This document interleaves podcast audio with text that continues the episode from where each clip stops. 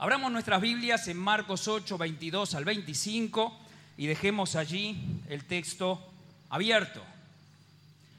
Todos los textos que vamos a usar esta mañana tienen que ver con la nueva versión internacional, así que si usted tiene otra versión, lo adapta. Allí vemos que dice visión 10-10 y visión bulto. En esta mañana vamos a tener la posibilidad de elegir entre una visión 10-10 o una visión bulto. En esta mañana vamos nosotros a poder entender de qué se trata esto de la visión 10-10 y de la visión bulto. Si todos tienen abierto Marcos 8, 22 al 25, empezamos a explicar un poco de qué se trata esto de visión bulto y visión 10-10.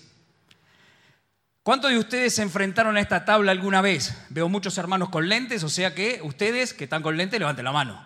El resto no sé. ¿Cuántos? A ver, hermanos. Bien. ¿Unos cuantos?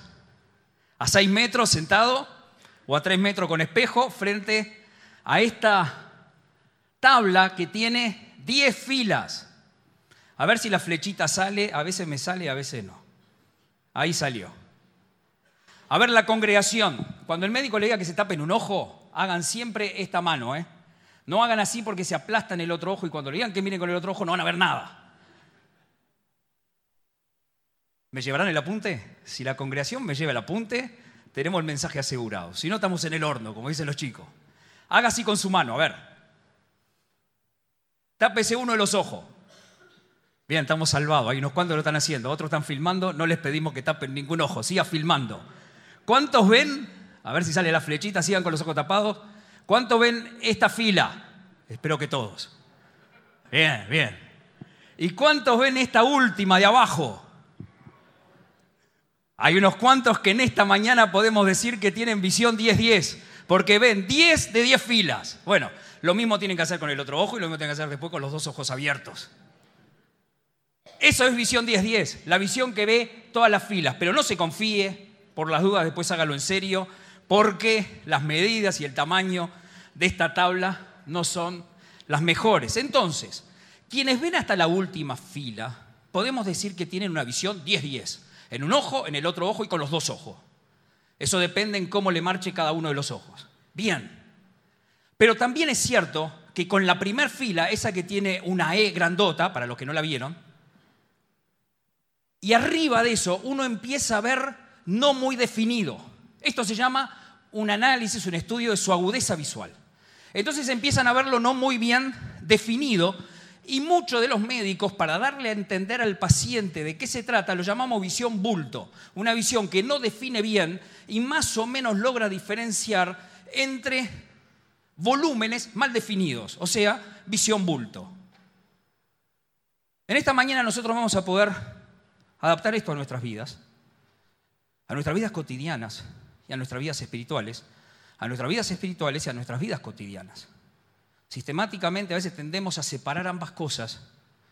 Y yo digo, podremos elegir cómo nos vamos a conducir en nuestra vida. Si con visión 10-10 o con visión pulto. Y lo vamos a poder elegir nosotros. Y eso es lo que todavía está medio raro en el mensaje. ¿Cómo yo voy a decidir con qué visión tengo que andar si tengo la visión que tengo? Hace mucho tiempo atrás, cuando yo empecé a trabajar como médico, eh, una de las tareas que me dieron, Noye se ríe, fue examinar pacientes que venían a sacar su libreta a conducir. En eso pasa uno de los señores que venía a renovar su libreta y como vio que el apellido ahí decía Priquian, infirió bien, descendiente armenio, Pasó y empezó a hablar del Nesmeyún, de otras comidas armenias que no, no tiene sentido explicarlo ahora, de todos sus amigos armenios y a inquirir a ver si lograba que todos sus amigos armenios con los que se llevaba excelentemente bien tuvieran algún vínculo conmigo para poder establecer un puente entre ese su amigo y el médico que tenía delante. Llegó un momento que hasta yo que me gusta hablar le digo, bueno, bueno, vamos a pasar ahora a la tabla.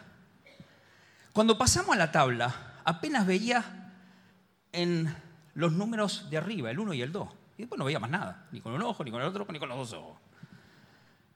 Y le tuve que decir a ese señor, yo no le puedo autorizar la libreta.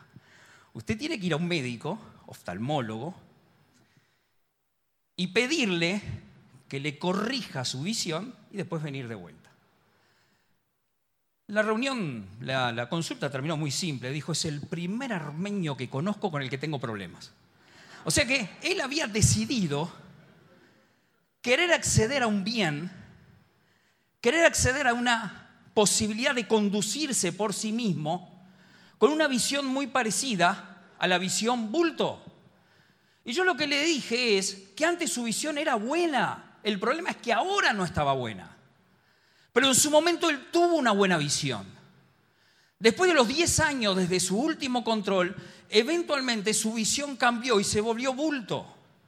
Hay quienes concurren a la consulta y siempre tuvieron una visión con alguna dificultad.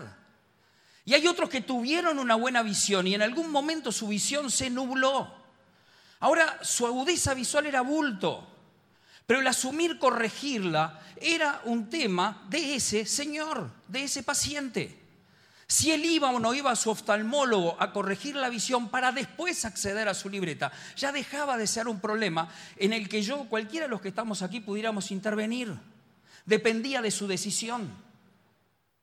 Extender la licencia con visión bulto no lo arriesgaba solo a él, lo arriesgaba a él, arriesgaba a los que iban en el vehículo con él, y arriesgaba a los que transitábamos, ya sea en otro vehículo, caminando delante de él. O sea que su visión, él podría decirme a mí que es un problema de él, pero yo le tendría que decir, como se lo dije, el problema no es suyo y nada más, es suyo, es de los que anden con usted y es de lo que anden alrededor de usted.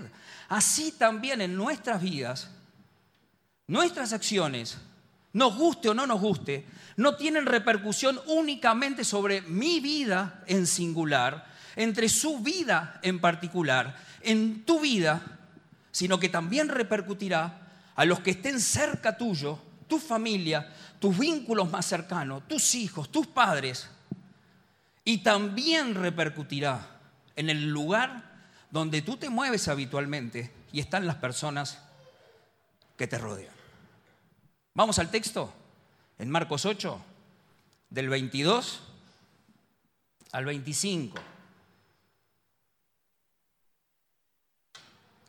Cuando llegaron a Bethsaida, algunas personas, está hablando de Jesús, le llevaron un ciego a Jesús y le rogaron que lo tocara. En esta mañana yo ruego al Señor que nos toque ruego al Señor que alguien me pueda conducir a Él para que me toque. Él tomó de la mano al ciego y lo sacó fuera del pueblo. Si nosotros queremos que el Señor nos toque y trabaje dentro nuestro, necesitamos alejarnos de todo lo que molesta ese toque de Dios, esa relación personal que Dios quiere tener conmigo, contigo. Necesitas alejarte. En esta mañana necesitas alejarte de todo lo que hiciste de lunes a viernes a sábado. Necesitas alejarte de todo lo que a ti te estaba preocupando al llegar en este lugar. Necesitas alejarte porque hay un Jesús que quiere tocar tu vida, quiere tocar mi vida. Jesús lo guió para que pudiera alejarse del pueblo. Después de escupirle los ojos, Dios actúa en nuestras vidas. No me pidan que les explique por qué esto de escupirle a los ojos. No lo entiendo. Lo hizo un par de veces. No lo entiendo.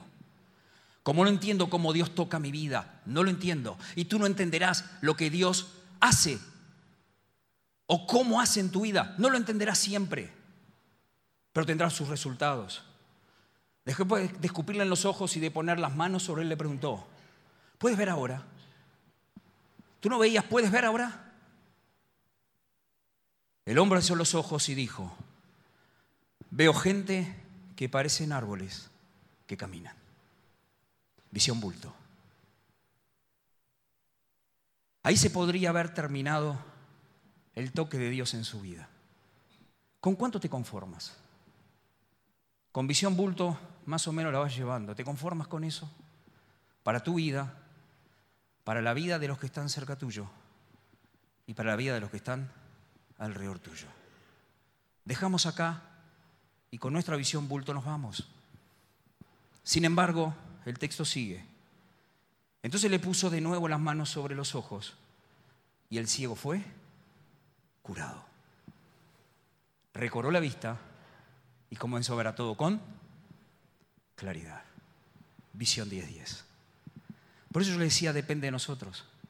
Depende de nosotros si vamos al médico o no vamos al médico, al especialista, al oftalmólogo, para que pueda corregir nuestra visión. También depende de nosotros si dejamos que Dios actúe hasta la visión bulto o hasta la visión 10-10. ¿Cómo llevamos esto a la práctica? Vamos a dar de cuenta que estamos en una consulta, o sea que me tocó trabajar domingo. No soy oftalmólogo, pero este, hacemos de cuenta que fuimos al oftalmólogo. Y por lo menos usted sabe que tiene cuatro pacientes. Si el médico atiende todos en cinco minutos, en 20 nos vamos.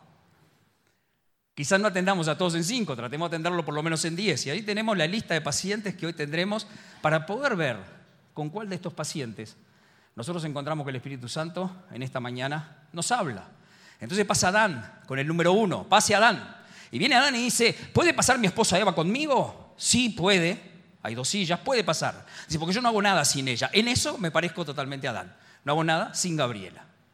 Allí pasan los dos a la consulta, pero Adán es el que consulta. Distraerte del inmejorable plan y propósito de Dios para tu vida es visión bulto. Adán viene a consultar y después de contarnos lo que le pasa, lo que nos damos cuenta que Adán se distrajo del inmejorable plan y propósito de Dios para la vida de Adán. Si tú te distraes del plan que Dios tiene para tu vida, es bulto. Dios tiene una visión 10-10 para tu vida. No sé qué edad tienes, no sé en qué condiciones viniste, no sé qué es lo que piensas tú de ti mismo. Yo lo que sé es que Dios tiene una visión 10-10 para tu vida y distraerte de ese inmejorable plan de Dios para tu vida es tener visión bulto, visión nublada. Y dijo Dios cuando tuvo la visión por Adán, hagamos al ser humano. Y es al ser humano, no es una cuestión de hombre o de mujer, al ser humano. Es a Adán y a Eva que pasó con él. A nuestra imagen y semejanza.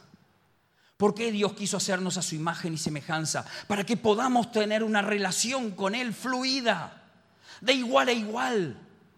Dios no quiere tener una relación distante con nosotros, quiere tener una relación fluida. De hecho, nosotros vamos a ver que Dios se paseaba todas las tardes cuando caía el rocío en el huerto para poder conversar con Adán y con Eva, no para vigilarlos, para poder conversar. ¿Cuál es el concepto en tu visión que tienes de Dios? Si estás viendo a un Dios que te está vigilando, si estás viendo a un Dios buscando castigarte, si estás viendo a un Dios que no te entiende, estás teniendo una visión bulto sobre Dios.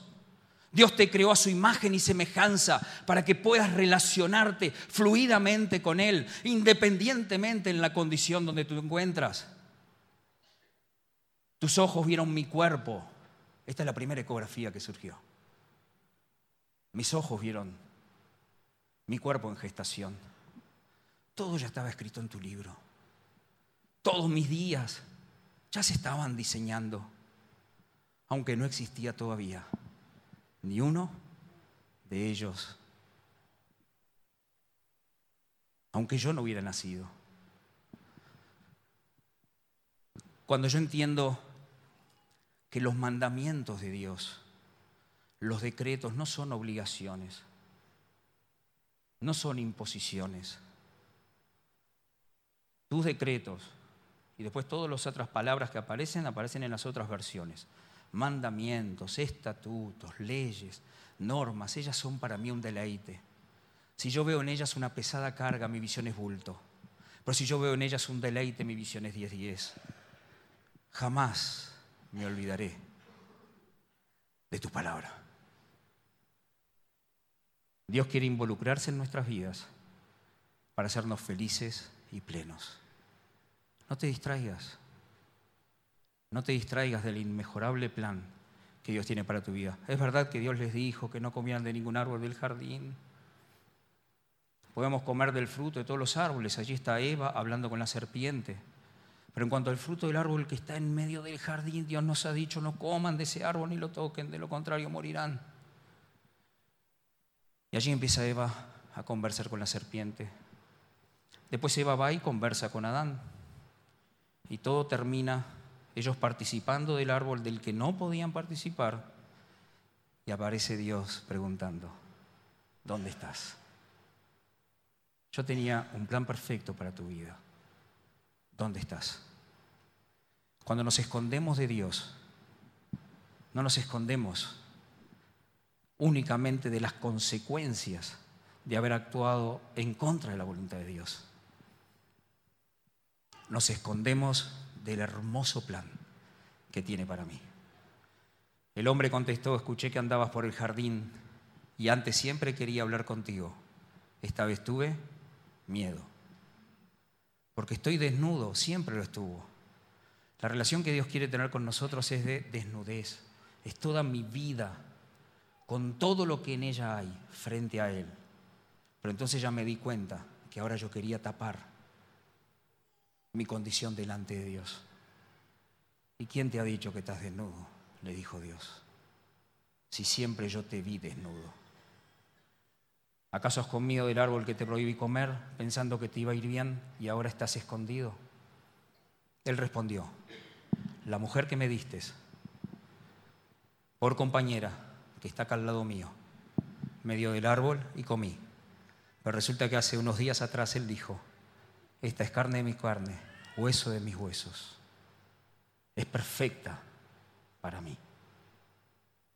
Hay una distancia entre el plan de Dios y el resultado por distraerse con lo que no debiera haber sido distraído. No te distraigas, no te nubles. Dios tiene un propósito. Siempre habrá un árbol en tu jardín, en tu campo, en tu selva, para distraerte. Hay distractores, hay que reconocerlos, hay que olvidarlos. Hay oportunidades que te parecen que son fantásticas, voy a conocer todo el bien y el mal, déjalas. No te nubles. Oportunidades que se convierten en amenazas, que las tenemos que no aceptar y dejarlas pasar. Influencias negativas, hay que dejarlas pasar. Hay debilidades propias nuestras que tenemos que reconocer para no nublarnos. Conversaciones de las cuales no tenemos que participar. Y esas conversaciones son de los que están a nuestro alrededor. Y hay conversaciones en nuestras casas que no tenemos que tener. Hay conversaciones con amigos que no hay que mantener. Hay conversaciones entre líderes que no tenemos que tener. A veces es la serpiente y a veces es quien está muy cerca tuyo. Tenemos que identificar cuáles son las conversaciones que nos distraen del plan de Dios para nuestras vidas, para nuestra iglesia. Conductas y comportamientos a revisar y abandonar, pero también existen oportunidades, influencias, conversaciones, pensamientos, razonamientos, conductas que forman parte de la visión 1010 en las que sí tenemos que estar. Y cada vez que Dios te pregunta dónde estás y tú te escondes, quiero que sepas que tu visión está nublada. Tu visión es bulto. Pero cuando Dios te busca y te pregunta dónde estás, e independientemente de cómo estés, le dices, aquí estoy. Esa es una visión 10-10. Sale Adán y entran los fariseos con el número 2. La ley de Dios sin el amor de Dios es religión sin poder transformador. Si tú piensas que tu vida con Dios es una suerte de mandamientos a guardar y nada más, de mandamientos a exigirles a los demás que cumplan y nada más, y el amor de Dios no está en tu vida, estás viendo bulto. Y ahí pasan los fariseos, que Adán vinieron dos, los fariseos ya eran unos cuantos, no había sillas, algunos señores se tienen que quedar afuera, bueno, pero pasen, a ver, nos acomodamos. ¿Podemos pasar con estas piedras? No, no, las piedras déjenlas afuera, pero las necesitamos. Si el problema nuestro son las piedras, Señor, doctor. Y bueno, a ver, pasen con las piedras. Y ahí pasaron los fariseos, un montón de ellos con piedras en la mano. Y claro, allí tienen el texto, no lo vamos a leer, ustedes lo conocen. Allí saliendo del templo, vienen los fariseos y se acercan a Jesús y le dicen, esta mujer discriminada por nosotros. Y la estamos discriminando porque la ley dice que estuvo cometiendo adulterio. Y no hay forma de negarlo, porque se la descubrió en el mismo acto. Por lo tanto, la ley de Moisés dice, hay que apedrearla. Y acá estamos nosotros con las piedras. Visión bulto. Por no decir ciegos. Visión bulto. Se quedaron con una parte. Nadie dice que no se podía. Nadie dice que eso no estaba escrito en la ley. Nadie estaba derogando el poder de los mandamientos de Dios. Pero les faltaba una parte. Esa visión bulto hacía de que quizás los que apedreaban debieran ser apedreados. Porque ¿quién es lo suficientemente justo para poder hacer justicia con el que tiene al lado? Y allí Jesús se puso a escribir en el suelo. Las piedras quedaron en el piso y la consulta se vació. Y afuera, en la sala de espera, había una señora. Y salió el doctor y le preguntó, señora, ¿y usted? Dice, no, a mí me trajeron ellos. ¿Y dónde están? Se fueron. Tú también vete. Y ahora sí que tuviste un encuentro conmigo.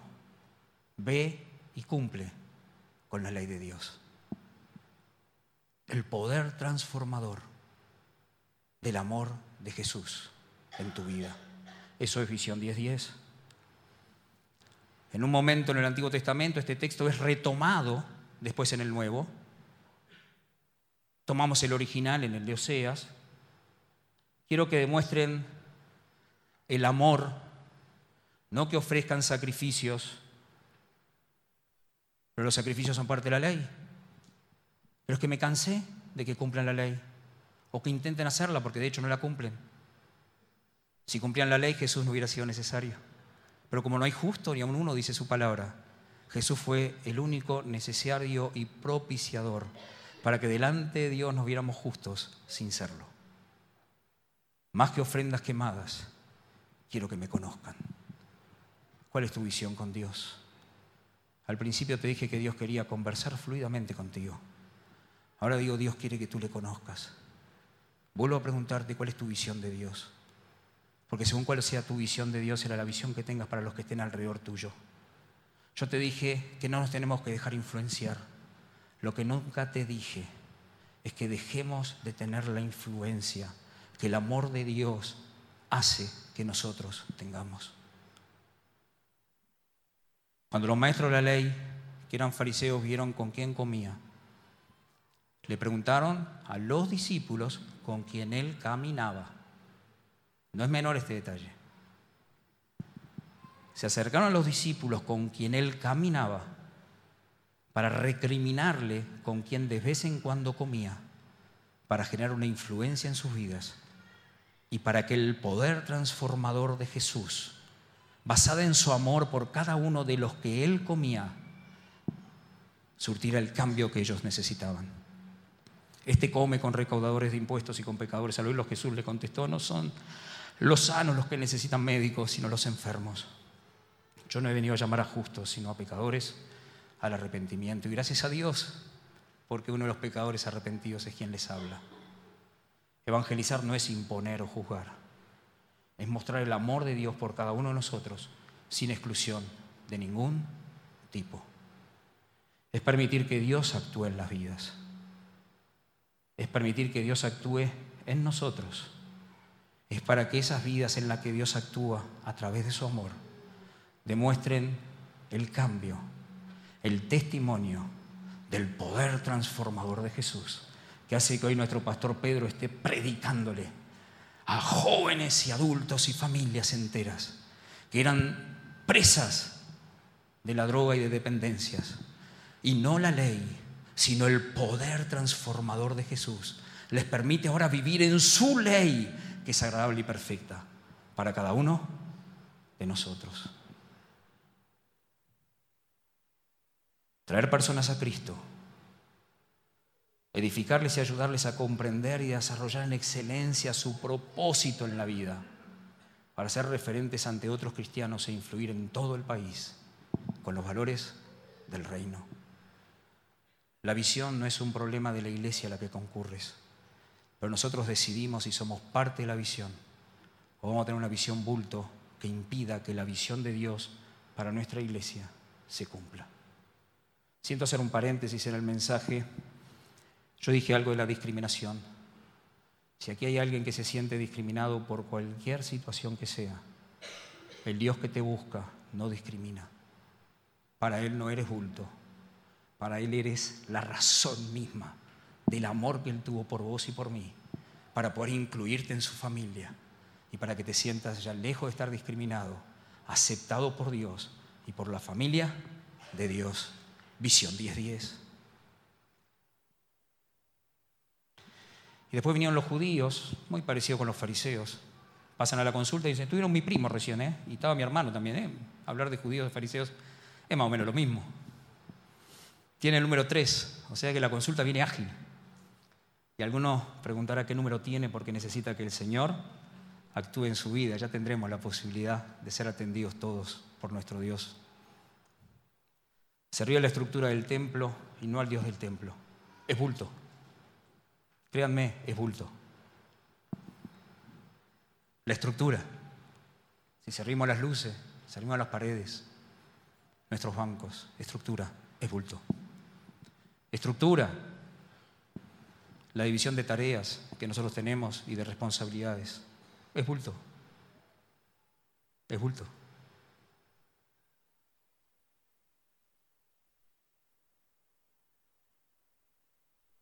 Este texto también lo conocen. También lo conocen. Entró Jesús, se sacó y sacó a todos los que vendían cosas en el templo. Y claro, era un negocio establecido en la estructura del templo de Dios en Jerusalén cuando Jesús estaba viviendo en cuerpo en la tierra. Y allí estaban vendiendo, vendiendo para el sacrificio, vendiendo palomas. Y Jesús se sacó y los discípulos se dieron cuenta por qué se sacó. Porque dice, el celo de tu casa me consume. Y ahí vinieron los judíos. Y le dijeron, ¿con qué autoridad tú rompes nuestra estructura? ¿Con qué autoridad sacas a los que están vendiendo y que ya tenían el piso marcado donde poner sus mesas? ¿Con qué autoridad interrumpes lo que ya estaba previsto para que en la estructura de los cultos que nosotros teníamos se hagan las cosas y todo el mundo accediera? Y Jesús les dice, destruyan este templo y lo levantaré de nuevo en tres días. Y no lo entendieron, porque ellos estaban hablando de la estructura, estaban hablando del tabernáculo, estaban hablando del templo de David, estaban hablando de la estructura. El templo de Salomón, que lo pensó David. Estructura. Pero Jesús estaba hablando de sí mismo, de la iglesia. La iglesia no es estructura. Es el cuerpo de Cristo.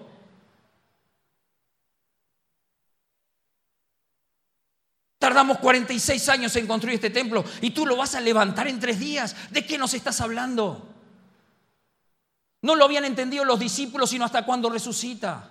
La pregunta que yo hago es, ¿lo entendemos nosotros? Él ya está resucitado. Pero el templo al que se refería era su propio cuerpo. Jesús es la iglesia. No es estructura. Así pues, cuando se levantó de entre los muertos, sus discípulos, entonces ahí sí, se le abrieron los ojos bulto que tenían y pasaron a tener una visión 10-10.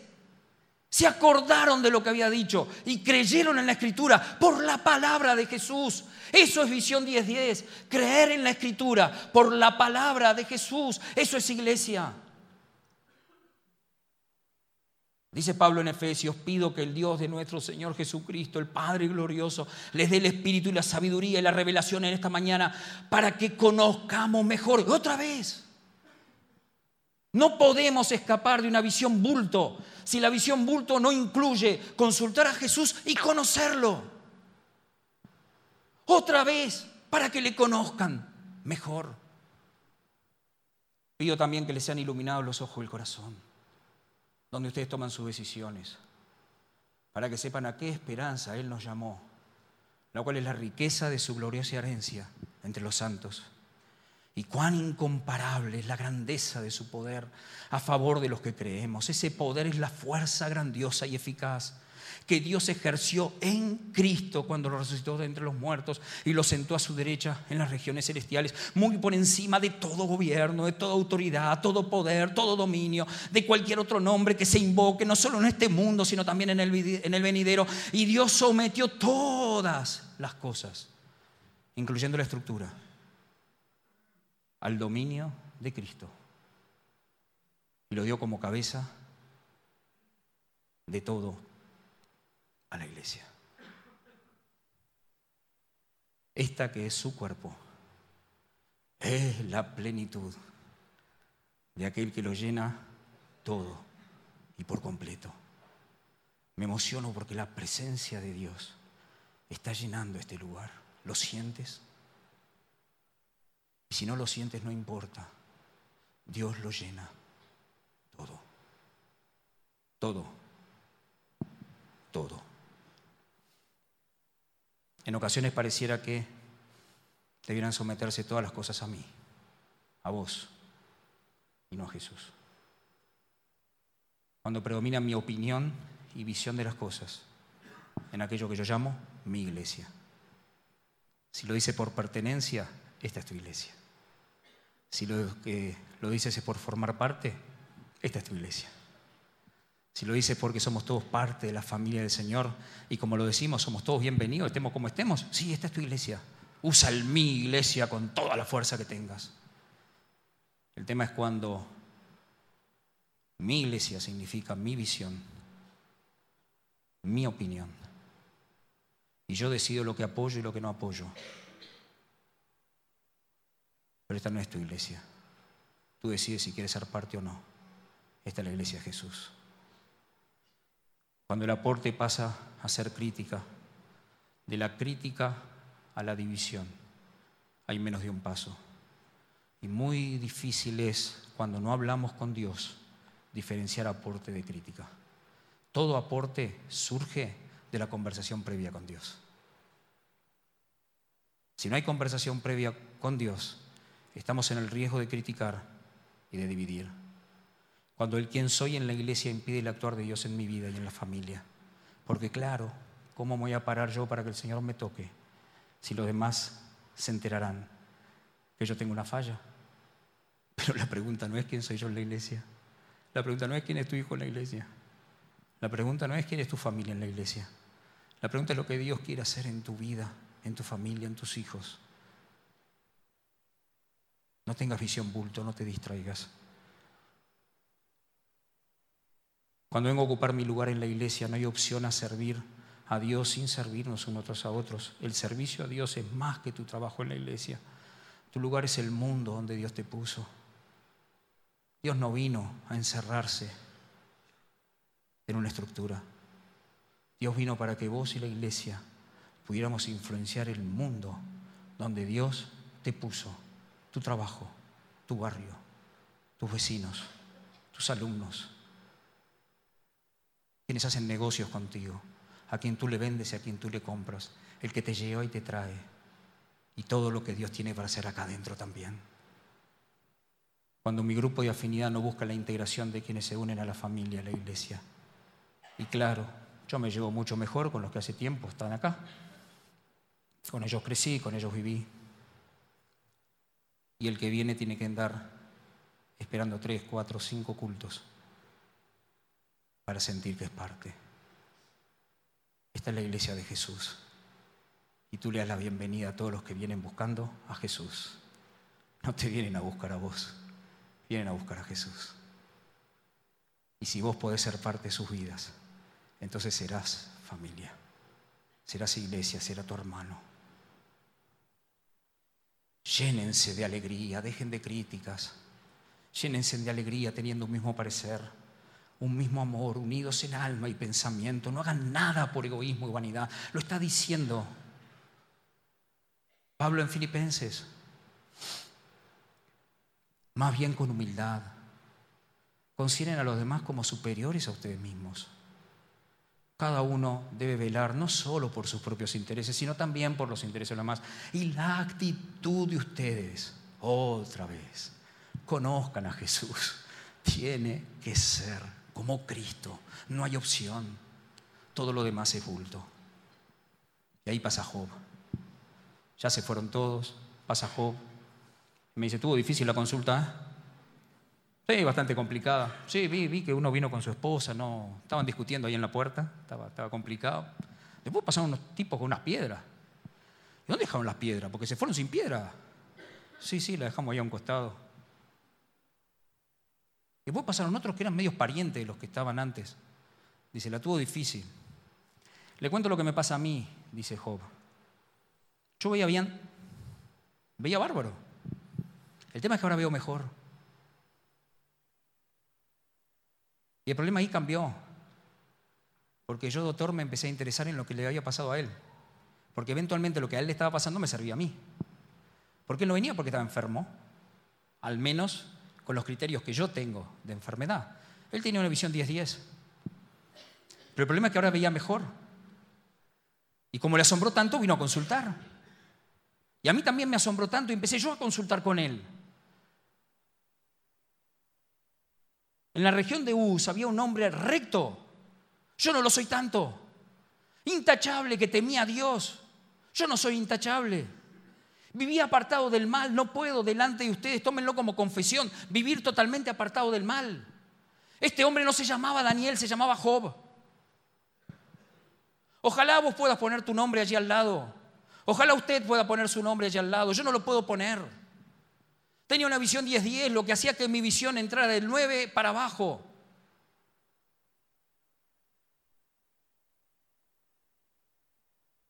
Me contó un montón de dificultades que tuvo en la vida. Me contó que lo perdió todo. Me contó que sus amigos lo dejaron. Me contó que se sintió solo con Dios porque no entendía cómo teniendo estas características Dios estaba, lo sentía por momentos lejos. Como alguna vez me pasó y quizás a vos también te pasó, de sentir que Dios está lejos. Y Dios se aleja cuando hay pecado, pero dice yo, analizaba y me, acusaban de orgulloso, porque yo no veía que esto fuera consecuencia de mi pecado. No hay problema en tenerlo, pero no lo veía, dice Job. Y yo le seguí preguntando. Dice, mi esposa se me puso en contra. Y esto no es un tema de género ni nada. Estamos diciendo que en la casa, la persona más íntima, también se le puso en contra. Entonces uno lo piensa. Si los que están más cerca mío me lo están diciendo, lo tengo que pensar. Y no encontraba. Y dice, y decidí en mi vida que independientemente de lo que me pasaba, yo iba a seguir siendo fiel a Dios. Aunque no lo viese, para mí Él está. Aunque todos me dejen, Él no me dejará. Y si hay algo que yo tenga que pedir perdón, voy a estar ayunando delante de Él. Voy a levantar mis ofrendas delante de Él, porque yo no quiero esconderme de Dios. Si hay algo mal, que lo vea. Y entonces estoy acá esperando a ver qué es lo que Dios quiere hacer. Yo en ese momento ya era yo consultando con Job, porque Job tenía una visión 10-10 y le pasaban cosas que a mí también me pasan y quizás a ti también te pasen. No era el paciente 1, ni el 2, ni el 3. No era Adán, no eran los fariseos, no eran los judíos, era Job.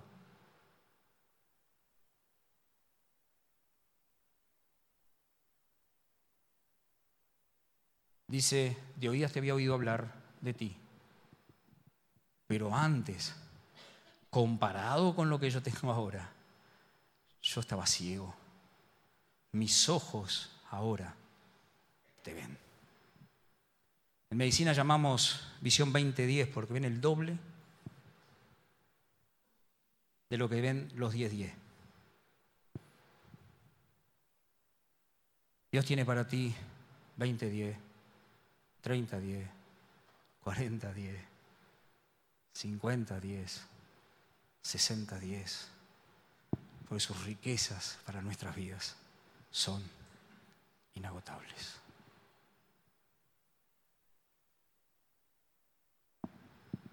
Jesús tomó la mano del ciego, lo sacó fuera del pueblo.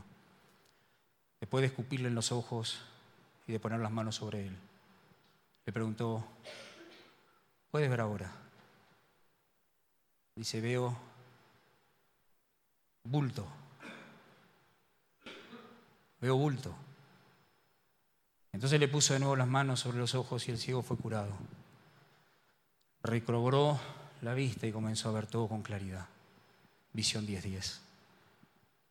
Y resulta que cuando yo tengo visión 10.10 me cruzo con Job. Y hay más visión para mí.